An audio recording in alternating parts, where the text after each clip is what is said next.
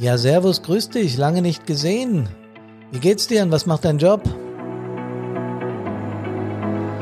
Das ist eine Begrüßungsform, die wir wählen, wenn wir einen Kumpel oder eine Kumpeline treffen. Warum? Fragen wir nach der Arbeit. Hier ist Hermann von Brand.er, das kriegen wir heute raus. Servus, hallo und Gude!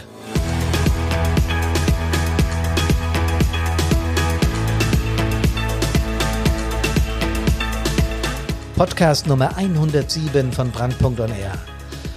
Job ist Existenzgrundlage. Wie kriegen wir das mit dem Feuerwehrdienst vereinbart? Fragezeichen. Ein ganz wichtiges Thema. Und deswegen steigen wir gleich voll ein. Die Arbeit ruft. Sag ihr, ich rufe zurück. Oder du arbeitest, um zu leben. Diesen klugen Sprüch habt ihr alle schon mal gehört. Aber so kluge und auch lustige Sprüche, die gehen einem besonders montags morgens, wenn man tatsächlich wieder in den Job muss, gehörig auf den Senkel, oder? Also mir zumindest geht's so. Ähm, aber bereits am Sonntagabend hast du so ein komisches, spezielles Feeling immer noch gechillt vom Wochenende, aber trotzdem macht sich irgendwie am Nachmittag so ein Gefühl breit von wegen, da war doch was. Montag früh, da war doch was. Ja, genau. Wir versuchen dann mit aller Macht den Gedanken zu verdrängen doch, auch das kennen wir ja, das Unterbewusstsein ist stärker und holt es immer wieder hervor. Montag früh naht und damit naht die Arbeit. Und das alle wissen wir. Also zumindest bei den meisten Menschen. Ich rede jetzt mal nicht von den Schichtleuten oder so oder von den Berufsfeuerwehrleuten, die in Schicht arbeiten müssen, sondern von ganz normal Werktätigen, die ins Büro oder, oder zum Job fahren. Die arbeiten Montag bis Freitag diese sogenannte Fünf-Tage-Woche. Und natürlich, sonntags nachmittags kommt einem ins Bewusstsein, es geht ja wieder los am Montag früh. Ist einfach so. Und auf diese zwei Tage übrigens fällt mir gerade ein, Wochenende freuen wir uns ja immer wieder, wenn so Richtung Freitag geht. Ja, Mittwochs mache ich hier immer meinen Podcast und dann denke ich schon, ah, morgen ist Donnerstag, dann ist Freitag und Samstag machen wir was ganz Cooles und Sonntag gehen wir vielleicht mal was essen oder so.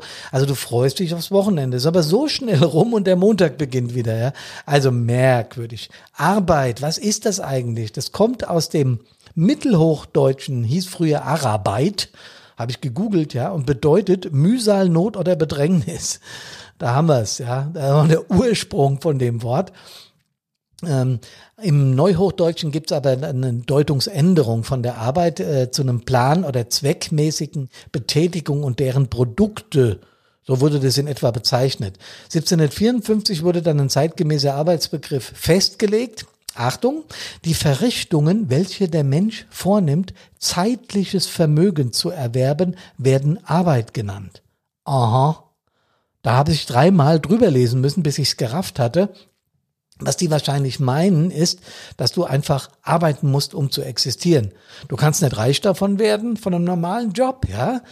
Aber du musst eben existieren, deswegen musst du arbeiten. Ich glaube, so ist es gemeint. Und das ist auch das, was wir alle in irgendeiner Form fühlen, wenn wir heute an Arbeit denken. Deswegen ist der Job, egal ob als Angestellter oder Selbstständiger, im wahrsten Sinne des Wortes existenziell.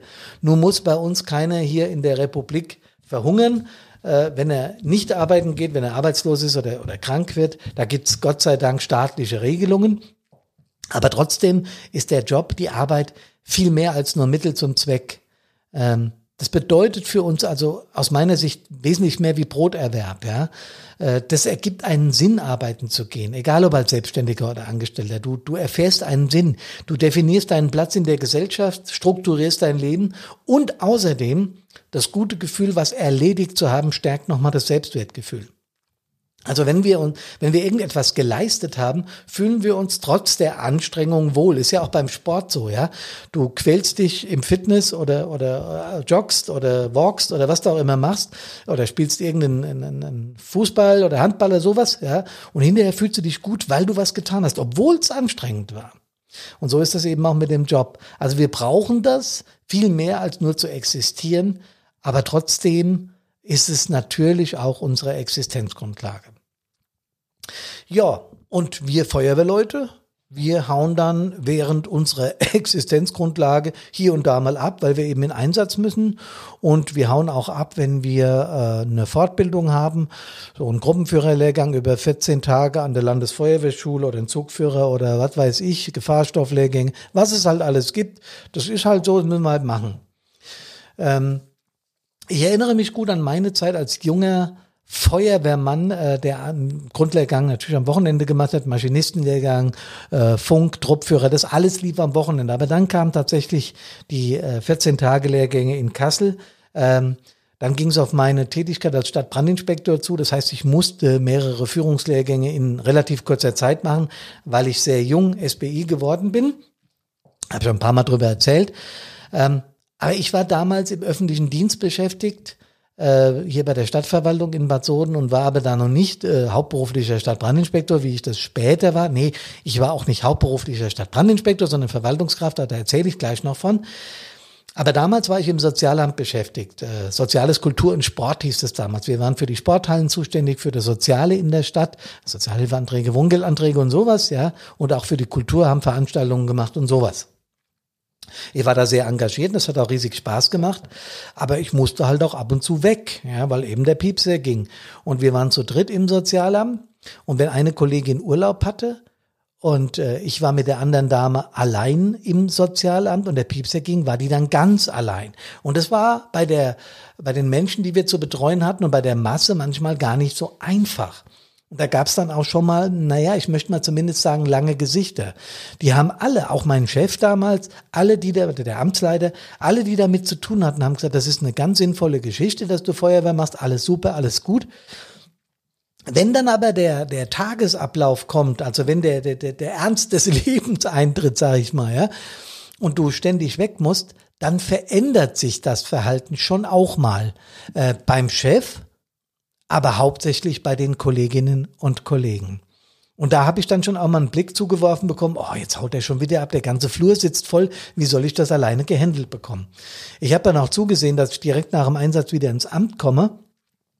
Aber das war dann auch für mich Stress. Zum einen das schlechte Gewissen, du haust ab. Und zum anderen äh, die Hetze nach dem Einsatz, du, ich habe keine Zeit, ich kann ja mehr mit aufräumen, ich muss dringend wieder ins Amt.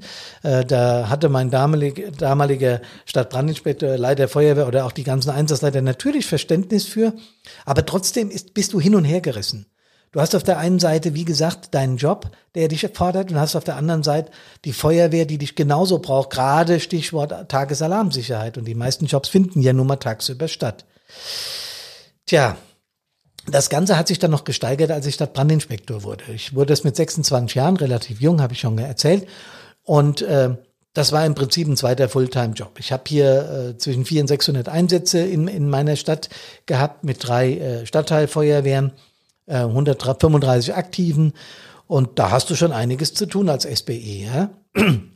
Und das immer mit dem Job zu vereinbaren, wurde dann, sagen wir mal, relativ schwierig. Es ging schon los, als ich ad hoc die ganzen Führungslehrgänge nachmachen musste, schnellstmöglich, damit ich bis zur Wahl äh, die Voraussetzungen habe.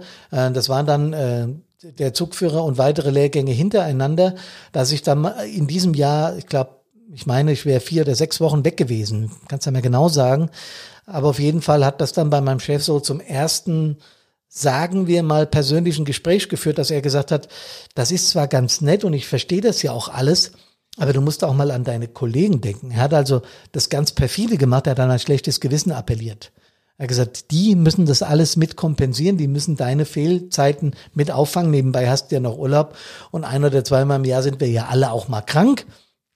Ich kann mich nicht erinnern, dass ich in der Zeit krank war, aber mal davon abgesehen, es war ein innerer Konflikt in mir, der da stattgefunden hat. Ja?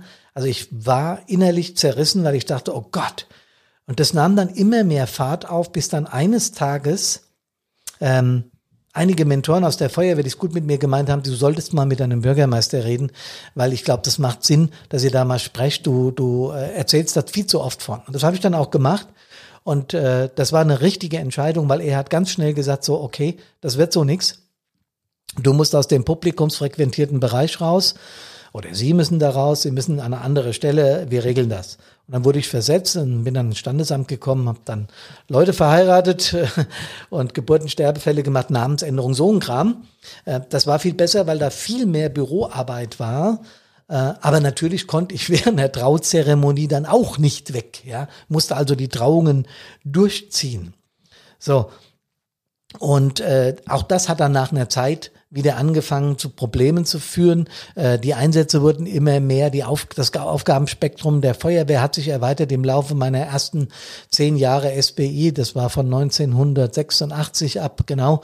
Äh, und da kam immer mehr dazu, bis dann irgendwann ich wieder beim Bürgermeister gesessen habe und er selbst gesagt so jetzt machen wir das ganz anders. Sie verwalten in Zukunft die Feuerwehr, wir machen da eine Stabstelle draus und Sie gehen auch in die Feuerwehr runter. So, Punkt.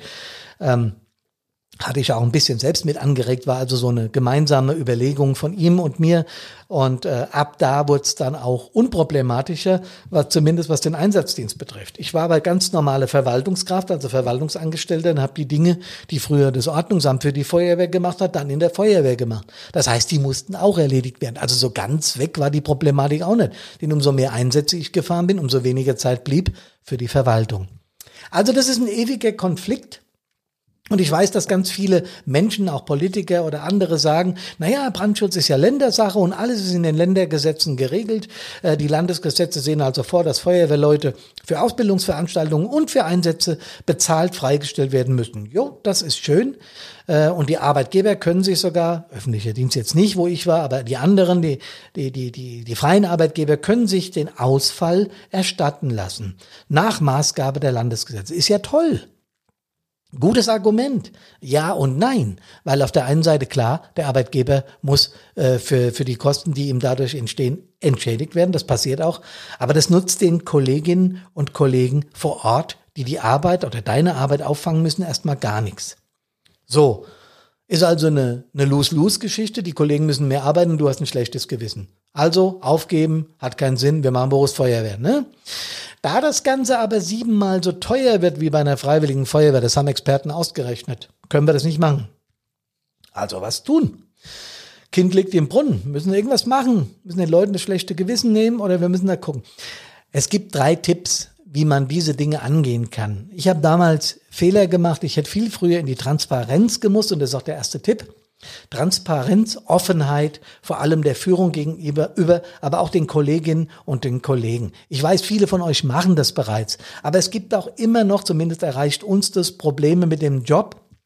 Ist ja eines unserer sechs Kategorien, die wir im E-Learning angehen, weil es genau da immer wieder hakt mit Kolleginnen und Kollegen, mit Vorgesetzten. Nicht jeder hat Verständnis. Aber das Erste, was wichtig ist, wenn man Feuerwehrfrau, Feuerwehrmann ist, ist Offenheit und Transparenz gegenüber den Kollegen und auch gegenüber der Führung und auch der Feuerwehr gegenüber. Denn umso mehr Verantwortung ich in der Feuerwehr übernehme und umso mehr das mit dem Job nicht korreliert, also sich das beißt, umso mehr muss ich zusehen, dass ich das über Offenheit und Transparenz kommuniziert bekomme, sonst zerreißt's mich innerlich. Sonst werde ich damit nicht happy. Ja, ich muss also zusehen von Anfang an sagen, hallo, ich bin Mitglied der Freiwilligen Feuerwehr. Wie steht mein Arbeitgeber dazu? Und wenn der Arbeitgeber sagt, und das tun die aller, allermeisten, es gibt ja inzwischen auch Kampagnen, hier in Hessen zum Beispiel, gibt es eine landesweite Kampagne mit den Arbeitgebern. Da wird sich solidarisiert und verbündet und das ist super, das ist toll. Also die allermeisten Arbeitgeber haben da Verständnis für. Nur sie müssen es dann auch umsetzen. Das heißt, du, es muss so weit geregelt sein, dass das kein Problem ist, dass du mal in Einsatz fährst dass es kein Problem sein kann, wenn du, wenn du in die Führungsebene kommst, dass du auch mal einen Lehrgang in der Dienstzeit machen musst. Ja? Es gibt ja sogar äh, in Deutschland ein Recht auf Bildungsurlaub, da gibt's Gesetze zu. Äh, und das kann man auch miteinander kombinieren. Also Transparenz und Offenheit gegenüber deiner Führung äh, innerhalb des Jobs und auch der Feuerwehrführung gegenüber. Es nutzt nämlich nichts, wenn du dich zum Zugführer machen lässt und keine Zeit hast, an Einsätzen teilzunehmen. Dann wird das Ganze schwierig. Transparenz und Offenheit. Und ich weiß, manchmal ist dieser Wunsch, Einsätze zu fahren und Feuerwehr zu machen, so groß, dass man die Dinge gern mal verharmlost und sagt, na, mein Chef wird da schon nicht bös drauf gucken, das wird schon alles laufen. Wenn es da eine Schreinerei mit drei Mitarbeitern ist, der Chef plus zwei Mitarbeiter und alle beide Mitarbeiter sind in der gleichen Feuerwehr, dann wird es schwierig. Und das ist kein erdachtes von mir oder erfundenes Szenario, das habe ich selbst so erlebt. Und dann habe ich mich mit dem Schreinermeister zusammengesetzt. Und dann haben wir überlegt, wie können wir das hinbekommen mit seinen Mitarbeitern. Und dann haben wir einen Weg gefunden. Und zwar einen Weg, der alle Bedürfnisse befriedigt hat. Nicht nur die der Feuerwehrleute. Und das ist der zweite Punkt. Maß und Ziel halten. Drei Länge über 14 Tage plus Einsätze in einem Jahr sind einfach schwierig. Denn das sind sechs Wochen plus deine sechs Wochen Urlaub sind zwölf Wochen plus Einsätze sind nochmal zwei Wochen insgesamt roundabout, ja. Das heißt, du bist 14 Wochen nicht da, du bist ein Drittel der Arbeitszeit, bist du verschwunden. Und zwar das allermeiste durch Feuerwehr. Da fängt es dann an, schwierig zu werden. Und das meine ich mit Maß und Ziel. Da hilft ganz oft der sogenannte Perspektivwechsel. Ich versetze mich in die Lage meiner Kollegen, ich versetze mich in die Lage meines Arbeitgebers und erwarte genauso rumgedreht, dass die sich in die Lage der Feuerwehr versetzen, weil wir sind nun mal Gefahrenabwehr und die braucht jeder in diesem Land. Gegenseitiges Verständnis und das alles mündet dann in einem einzigen Wort Vertrauen. Wenn man kollegial vertraut, wenn man dem Chef vertraut und rumgedreht und spricht die Dinge offen an, dann ist oft schon viel gewonnen. Nochmal, wenn ich weiß, ich spreche das an und es führt zu keinem Ergebnis, mein Chef sagt einfach, ey, das läuft bei mir nicht, du fährst nicht zum Feuerwehreinsatz. Dann gibt es wieder drei Möglichkeiten. A, ich akzeptiere es, das wäre für die Feuerwehr schlecht. Wieder eine Win-Lose-Situation und wir wollen ja immer Win-Win-Situation. Die zweite Möglichkeit ist, ich spreche erstmal mit meinem Feuerwehrchef der hat in der Regel oder die Erfahrungen mit so Themen und der könnte sich theoretisch auch mit dem Arbeitgeber mal in Verbindung setzen und ein klärendes Gespräch führen. Äh, und dann eine Win-Win-Situation draus zu machen. Die dritte Möglichkeit ist natürlich kündigen, bei jemand anders anzufangen. Das sollte man sich aber gut überlegen. Das ist dann Worst Case, ja. Und der dritte Punkt ist, Balance ist wichtig. Balance für dich selber als, als, als Arbeitnehmer oder auch als Selbstständiger ja, und als Feuerwehrmann. Du bist nicht der Mahlstein zwischen deinem Arbeitgeber und der Feuerwehr. Du musst ein gewisses Grad an Zufriedenheit im Job haben und auch bei der Feuerwehr. Und wenn das nicht funktioniert, musst du mit den betreffenden Menschen äh, reden. Es hat keinen Sinn, das in dich reinzufressen. Ja, wir haben zwar auch Tools dafür, Werkzeuge, wie man die innere Zerrissenheit besiegen kann. Unser Team Innenangriff kann man alles bei uns lernen. Aber es ist ganz wichtig, dass es auf Dauer nicht in dir rührt. Bei mir war das zum Teil im Sozialamt so gewesen, dass ich Bauchschmerzen bekommen habe, im wahrsten Sinne des Wortes Bauchschmerzen, weil ich den Job nicht mit dem Feuerwehrdienst verbinden konnte. Im Übrigen hatte ich einen sehr starken Amtsleiter, der da ganz großen Einfluss auf mich hatte und hat auf der anderen Seite eine sehr starke Führungskraft zu Hause. Das war nämlich mein Vater und der war Kreisbrandinspektor und der wollte, dass ich diesen Job Stadtbrandinspektor mache. Und zwischen diesen Mahlsteinen bin ich hin und her gerieben worden. Bis ich irgendwann den Mumm und den Mut hatte, zu meinem Bürgermeister zu gehen und zu sagen, hey, so geht's nicht, ich weiß nicht mehr, wie ich mich verhalten soll. Und da muss ich sagen, da bin ich dem damaligen BGM, meinem damaligen Bürgermeister, sehr dankbar. Der hat da Lösungen für gefunden. Das hat mir ein unglaubliches Gefühl der Zufriedenheit und des Vertrauens meiner Führungsspitze gegenüber gegeben, weil ich gemerkt habe, dieser Mann ist tatsächlich daran interessiert, dass seine Feuerwehr funktioniert. Der ist aber auch genauso daran interessiert, dass seine Ämter, da wo ich gerade beschäftigt war, funktionieren. Und so könnte das auch bei dir gehen, wenn du das richtig machst, offen bist, transparent bist, Maß und Ziel warst und die Balance findest, mit Menschen darüber zu reden, wie das mit deinem Job ist.